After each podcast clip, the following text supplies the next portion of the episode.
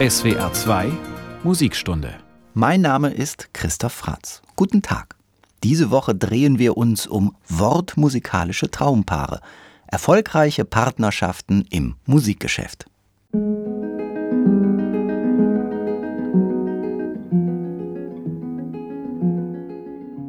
Der Frühling hält Einzug in Wien. Das Wetter ist gar zu schön, schreibt Wolfgang Amadeus Mozart am 3. Mai 1783 seinem Vater.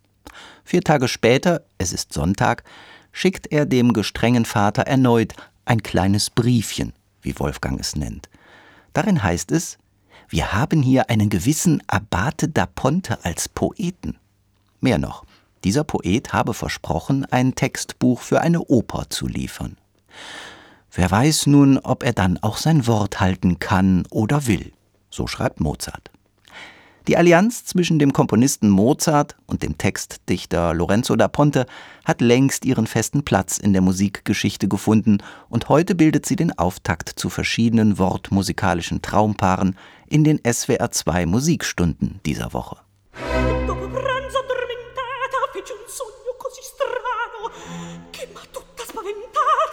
che tremare ancor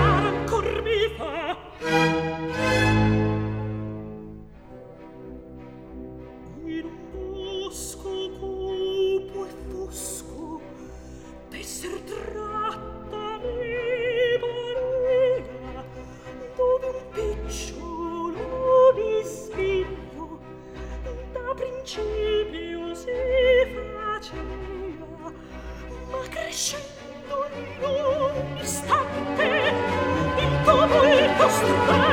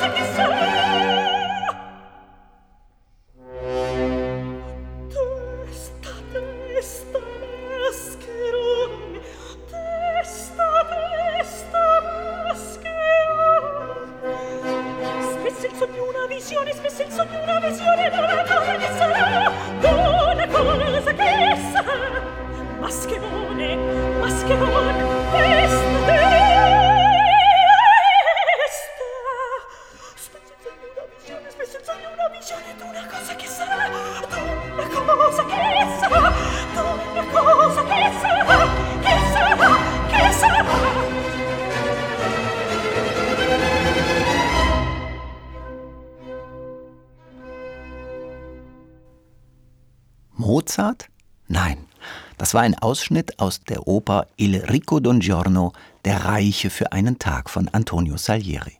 Die Arie der Lauretta, gesungen von Cecilia Bartoli. Das Textbuch zu dieser Oper stammt von Lorenzo da Ponte. Es ist nicht irgendein, sondern sein erstes Opernlibretto überhaupt. Durch Lesen vieler Operntexte ist da Ponte zum Meister geworden, denn er ist Autodidakt. Beim Wiener Publikum findet Salieris Oper Il Ricco d'un Giorno allerdings keinen Anklang Und das dürfte nicht der einzige Grund gewesen sein, warum sich Salieri und sein italienischer Textdichter später nach Herzenslust verkracht haben. Geboren ist Da Ponte im selben Jahr wie Goethe, 1749. Sein eigentlicher Name ist Emanuele Corneliano. Der Vater ist ein jüdischer Lederhändler in Ceneda auf dem venezianischen Festland. Seinen heute geläufigen Namen erhält Da Ponte, als der Vater vom Judentum zum Christentum konvertiert. Lapidarer Grund, er möchte nochmals heiraten. Der zuständige Bischof, Monsignore da Ponte, gibt dem aufgeweckten Emanuele bei den Tauffeierlichkeiten gleich mal seinen eigenen Namen, Lorenzo da Ponte, und bestimmt den 14-Jährigen obendrein noch zum Priester. So schnell kann das gehen. Bis zu den niederen Weihen sollte es tatsächlich reichen. Doch ansonsten ist da Ponte viel zu sehr Freigeist, um sich der Institution Kirche zu unterwerfen. Das passt in die damalige Zeit. In der frivolen Rokoko-Gesellschaft kommt es einem Libertin wie da Ponte zu Pass, wenn er seine wahre Gesinnung, seine Lüste und Leidenschaften unter dem Gewand einer Soutane verbergen kann. Zwar ist da Ponte kein Wüstling im Sinne von Don Giovanni, wenn man schon eine seiner späteren Bühnenfiguren vergleichend heranziehen möchte. Er erinnert mehr an den Cherubino aus Figaros Hochzeit, ein bisschen naiv, immer wieder von den eigenen Gefühlen überrumpelt, so schlittert er von einer Falle in die nächste.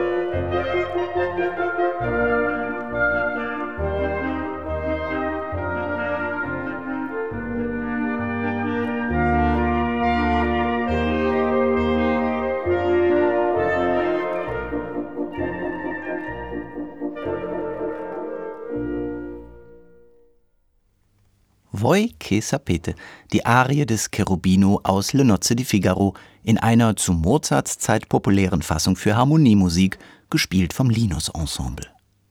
Im Frühling 1782 kommt Da Ponte nach Wien.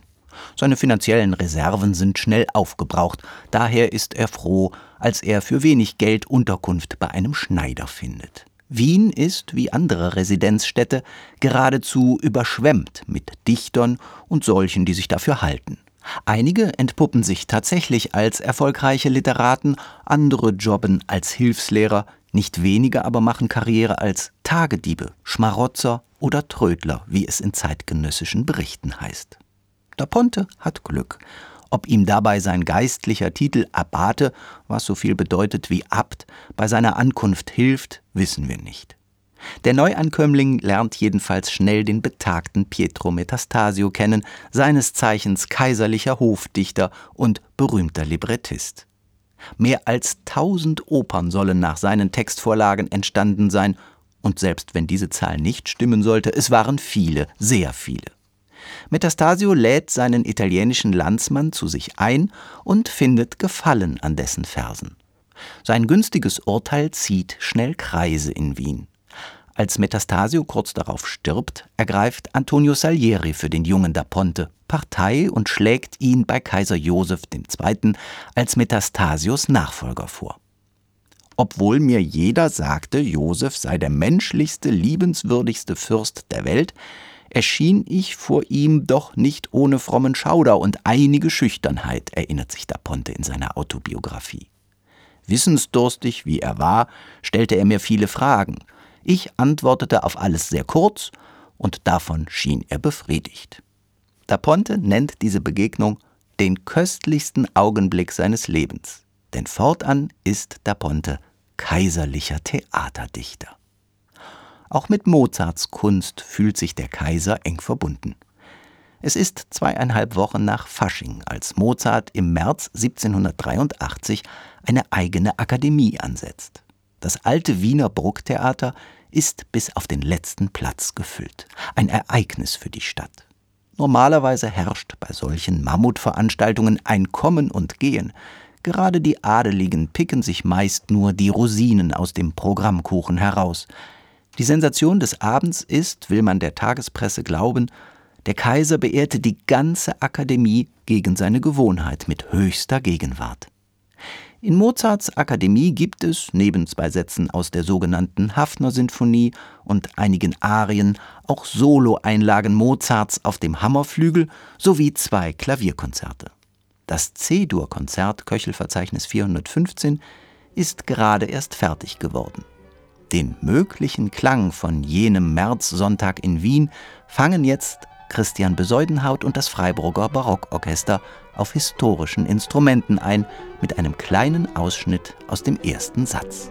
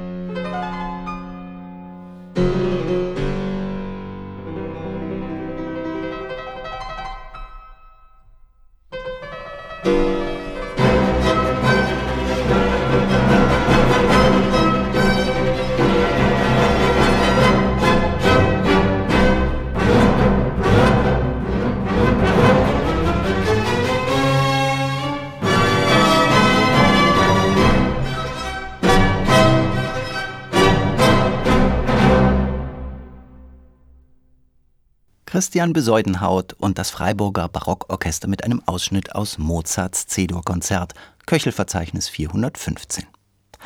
Mozart ist 27 Jahre alt. Vor einem Dreivierteljahr hat er Konstanze Weber geheiratet. Im Sommer erwarten sie ihr erstes Kind. Die kleinstädtische Enge der Bischofsstadt Salzburg haben sie hinter sich gelassen. Mozart lebt freischaffend in Wien, nahe der Hohen Brücke im ersten Gemeindebezirk. Die Berühmtheit des einstigen Wunderkindes Wolferl ist einer breiten Anerkennung für den Komponisten Wolfgang Amadee gewichen. Die gedruckten Werke verkaufen sich gut, seine letzte Oper, Die Entführung aus dem Serai, hat sich im gesamten deutschen Sprachraum durchgesetzt. In diese Zeit fällt nun die erste Begegnung Mozarts mit Da Ponte im Palais Damian, Wohnsitz von Mozarts Freund Raimund von Wetzlar. Hier der erfolgreiche Komponist, dort der nur wenige Jahre ältere Lebemann mit großer Belesenheit und einer scharfen Zunge. Nun ist es nicht so, als wären beide zwangsläufig zusammengekommen und als hätte es für beide Seiten, den Musiker wie den Textdichter, nicht jeweils Alternativen gegeben. Gerade im Bereich der musikalischen Komödien, der Buffo-Opern, gibt es mehrere erfolgreiche Allianzen. Giovanni Paisiello und Giambattista Casti etwa oder Baldassare Galuppi und der berühmte venezianische Komödiendichter Carlo Goldoni. Auch da Ponte ist in den 1780er Jahren keineswegs allein auf Mozart fixiert. Mit dem spanischstämmigen Komponisten Vicente Martín y Soler verbindet ihn eine enge Zusammenarbeit etwa bei der Oper Il Burbero di Buoncore, die am 4. Januar 1786 im Wiener Theater nächst der Burg uraufgeführt wird.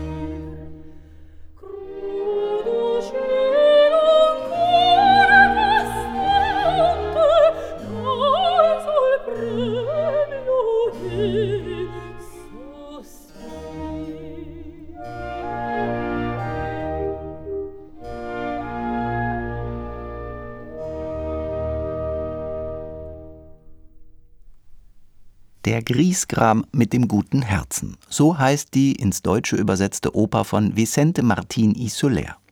Olga Peretjatko schlüpfte in die Rolle der Angelika und sang Infelice ad ogni istante, instrumental unterstützt vom Sinfonieorchester Basel unter Ivor Bolton.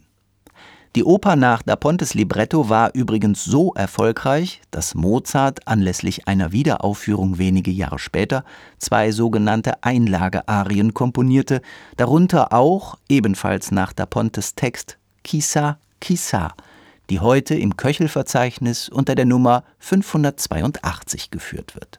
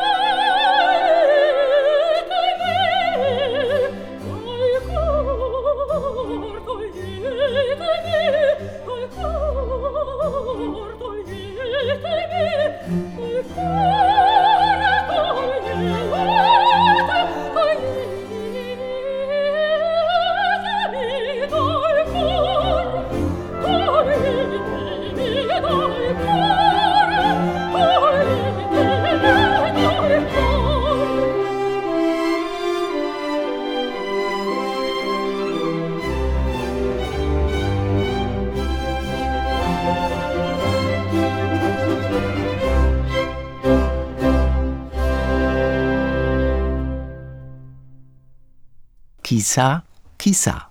Diese Einlagearie Mozarts für Martins Oper Il Burbero de Buoncoro offenbart eine ernste Seite innerhalb dieser komischen Oper, mit einem Pathos, das sonst eher das Genre der Opera seria auszeichnet. In dieser Woche geht es in der SWR 2 Musikstunde um wortmusikalische Traumpaare, heute um Mozart und Da Ponte. Die Titel mit allen Ausführenden finden Sie in der Playlist der SWR 2 App und im Netz unter swr2.de. Mein Name ist Christoph Fratz. Was die Zusammenarbeit von Mozart und Da Ponte zu einem wortmusikalischen Traumpaar werden lässt, ist zweifellos die Genialität Mozarts. Komponisten wie Paisiello oder Martin Isoler passen sich mit ihrer Musik an Da Pontes Textvorlagen an und entsprechen damit der poetisch-dramaturgischen Idee des Librettisten. Mozart aber geht darüber hinaus. Zu Da Pontes minutiös kalkulierten Wort- und Handlungsdramaturgien liefert er eine magische und dabei so mühelos wirkende Musik. Richard Wagner hat das 1851 in seiner Schrift Oper und Drama ziemlich gut auf den Punkt gebracht. Gewiss ist aber, so schreibt Wagner, dass Mozart durch seine Musik allein unmöglich in dieser Art, gemeint sind die Personencharaktere, hätte charakteristisch sein können, wenn die Charaktere selbst im Werke des Dichters nicht vorhanden gewesen wären. Je mehr wir durch die glühende Farbe der Mozartschen Musik auf den Grund zu blicken vermögen, mit desto größerer Sicherheit erkennen wir die scharfe und bestimmte Federzeichnung des Dichters, ohne die jene wundervolle Musik geradewegs unmöglich war. So Richard Wagner. Anders gesagt, die Werf und die Prägnanz der Worte da Pontes findet in Mozarts Musikalisierung ihre gleichwertige Entsprechung. Prestoni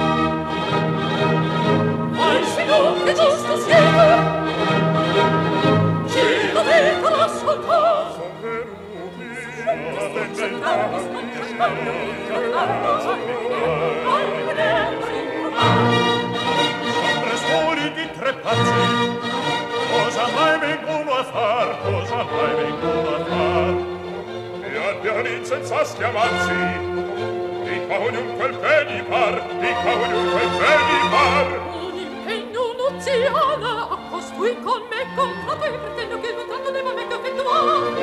come, Silenzio, silenzio, silenzio. Io son qui per giudicar. Io da lei sceltavo quanto venga a far le sue difese. Le legittime pretese io vi vengo a palesar Io guardate! Io guardate! Ah, silenzio, silenzio, silenzio. Io son qui per par Io con al mondo conto vengo qui per destimono Te che messo matrimonio con prestanza ti darà Ora, silenzio, lo vedremo. Il contratto leggeremo. Tutto in ordine devi andar.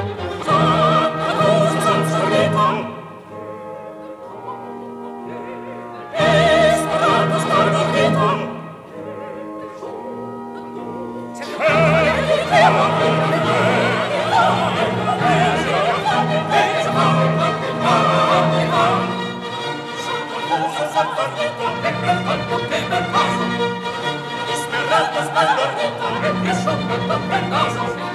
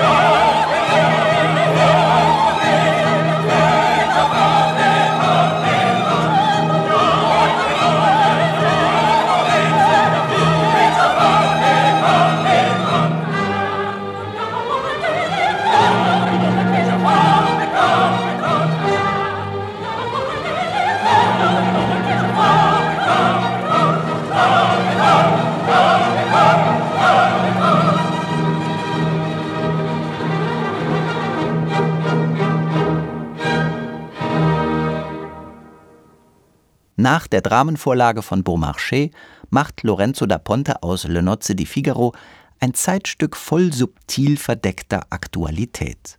Das Dienerpaar Figaro Susanna siegt am Ende über seinen gräflichen Brotgeber, den Grafen Almaviva. Das ist nichts anderes als der raffinierte Abgesang auf ein feudales System. Und das sogar noch vor Ausbruch der Französischen Revolution. Herbert von Karajan leitete 1950 die Wiener Philharmoniker und ein Solistenensemble um George London und Elisabeth Schwarzkopf als turbulentes Ehepaar Almaviva. Was Mozart und Da Ponte eint, ist der unbedingte Wille, den brisanten Beaumarchais-Stoff auf eine Opernbühne zu bringen. Sie teilen ihre gemeinsame Überzeugung, dass niemand nur deshalb mehr wert ist, weil er oder sie als Aristokrat auf die Welt gekommen ist. Außerdem kennen Komponist und Textdichter beide die Erfahrung, wie es sich anfühlt, überwacht und erniedrigt zu werden. Doch das Team Mozart da Ponte plant keine theaterästhetische Revolte wie etwa das Duo Gluck und Calzabigi. Die suchen für das musikalische Drama nach programmatisch neuen Wegen.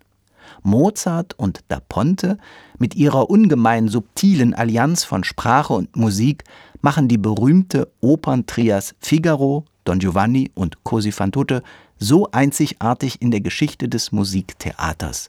Da Ponte, der mit seiner schwarzen Aufmachung in Wien stadtbekannt ist wie ein bunter Hund, ist kein simpler Verseschmied, sondern jemand, der aus Bühnenfiguren Charaktere aus Fleisch und Blut werden lässt.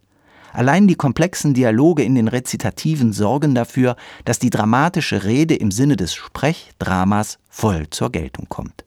Und Mozart gibt ihnen den entsprechenden Raum, besonders im Don Giovanni. Die Rezitative sind also keine notwendigen Verknappungen, sondern elementarer Teil der Handlung. Erst recht, wenn sie wie improvisiert dargestellt werden, wie in der Aufnahme unter René Jacobs. Don Giovanni und Leporello liefern sich ein Rededuell voller Kalkül und Verschwörermentalität.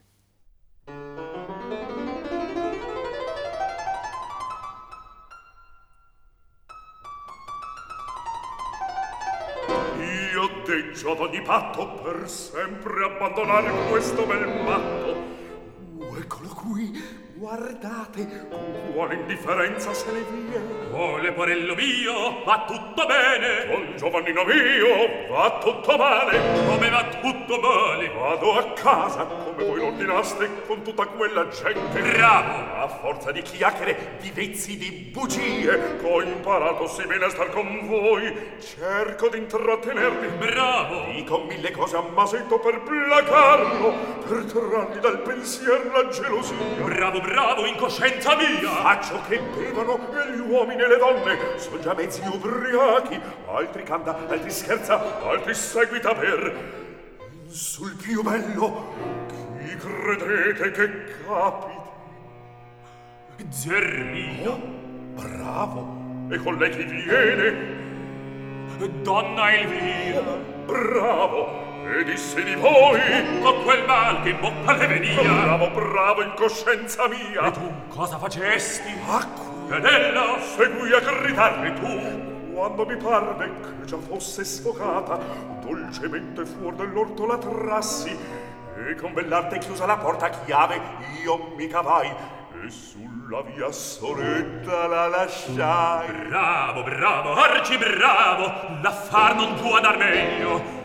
Incominciasti, io saprò terminar, troppo mi premono queste conta di notte. Le voglio divertir finché vi è notte.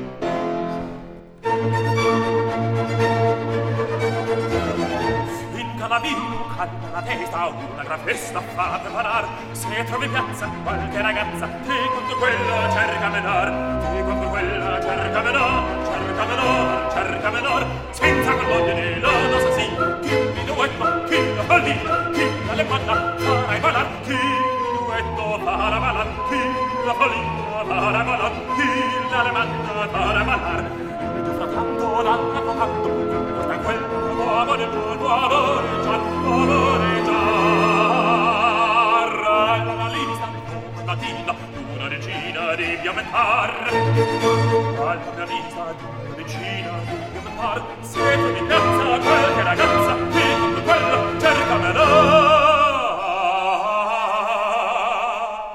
Mamalista, domani mattina, d'una decina devi aumentar senza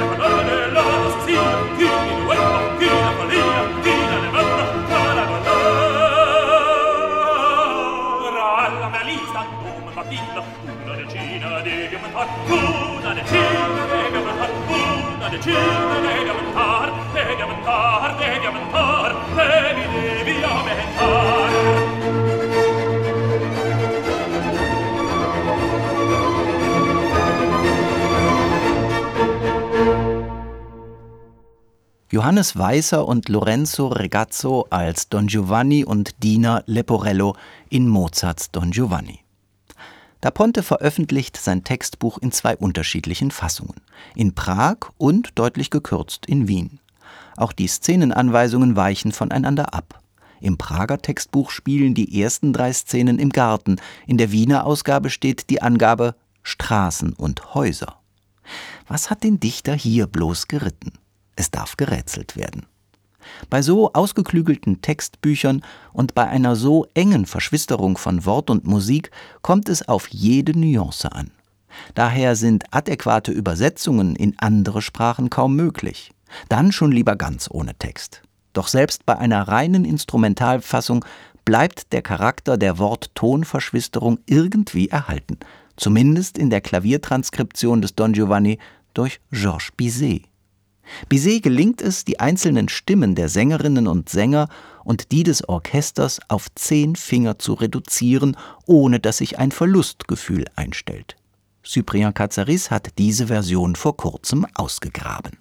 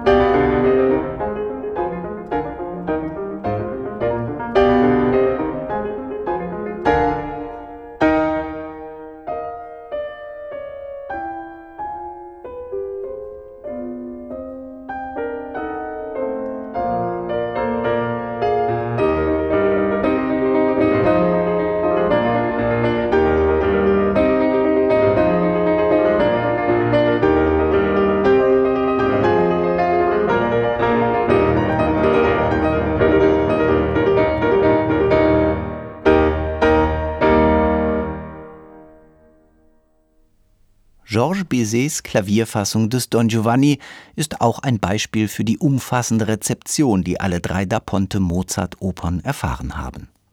Man mag jetzt darüber spekulieren, inwieweit auch Bizets Carmen durch den Don Giovanni inspiriert worden ist.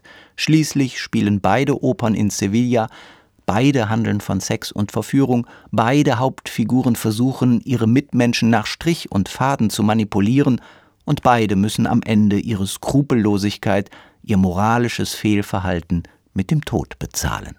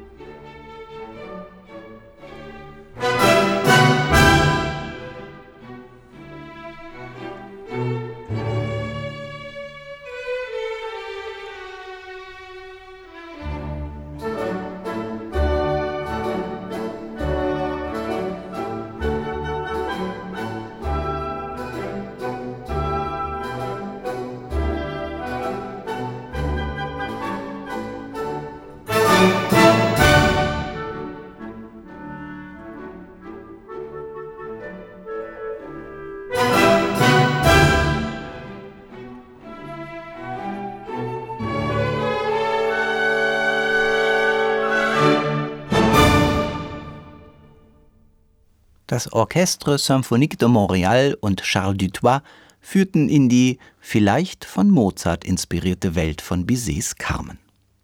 Trotz der Popularität, die Mozarts Da Ponte-Vertonungen bis heute genießen, ist es doch erstaunlich, was wir alles nicht wissen. Wie hat die oft beschriebene Zusammenarbeit zwischen beiden wirklich ausgesehen? Es gibt lediglich zwei Briefe Mozarts, in denen der Name Da Ponte überhaupt auftaucht. Inwieweit hat Mozart in die anfänglichen Pläne seines Textdichters eingegriffen oder ist Da Ponte in seiner Arbeitsweise so genial gewesen, dass Mozart gar nichts ändern wollte? Hier verlieren wir uns leider im weiten Feld von Vermutungen. Bekannt ist nur, dass Mozart und Da Ponte zumindest während der Entstehung des Don Giovanni nah beieinander gewohnt haben, was den Mangel an Korrespondenz erklärt. Fest steht hingegen, dass Mozart einen Streit um die Vormachtstellung von Wort oder Musik gar nicht erst aufkommen lässt. Noch vor der ersten Zusammenarbeit mit Da Ponte behauptet er, die Musik ist also die Hauptsache bei jeder Opera. Und wenn ein Textbuch gefallen soll, so muss sein Verfasser Sachen verändern und umschmelzen, so viel und oft ich will. Basta. Und was hält Da Ponte für wichtig? Anmut und Gefälligkeit in der Versgestaltung einerseits und eine klare Absage an alles, Zitat, fade, dumme und plumpe andererseits.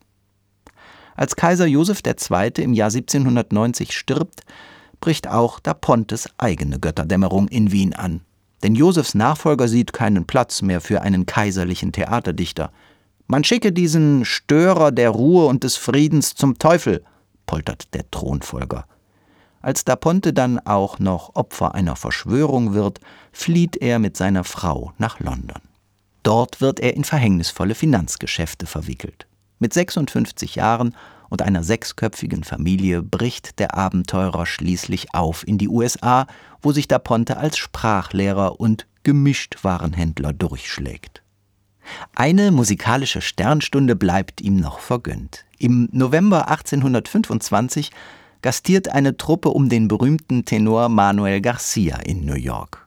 Nach einer Rossini-Aufführung stellt sich Da Ponte Garcia als der Autor des Don Giovanni vor, worauf beide, der Sänger und der Textdichter Ade, ausgelassen Arm in Arm durchs Zimmer tanzen. Garcia will unverzüglich den Don Giovanni zur Aufführung bringen.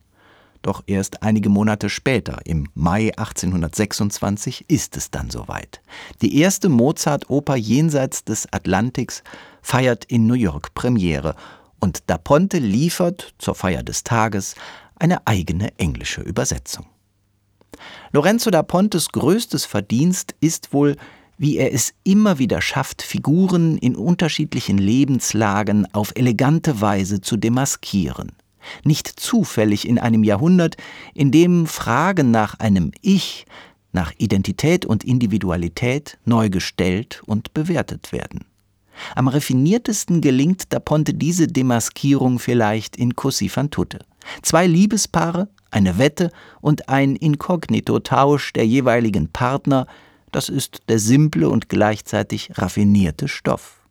Da Ponte entlarvt die menschlichen Charaktere und alle Erwartungen an ein moralisches Handeln. Und niemand anders als Mozart, wirklich niemand anderes, hätte das so genial, raffiniert und vielschichtig in Musik setzen können.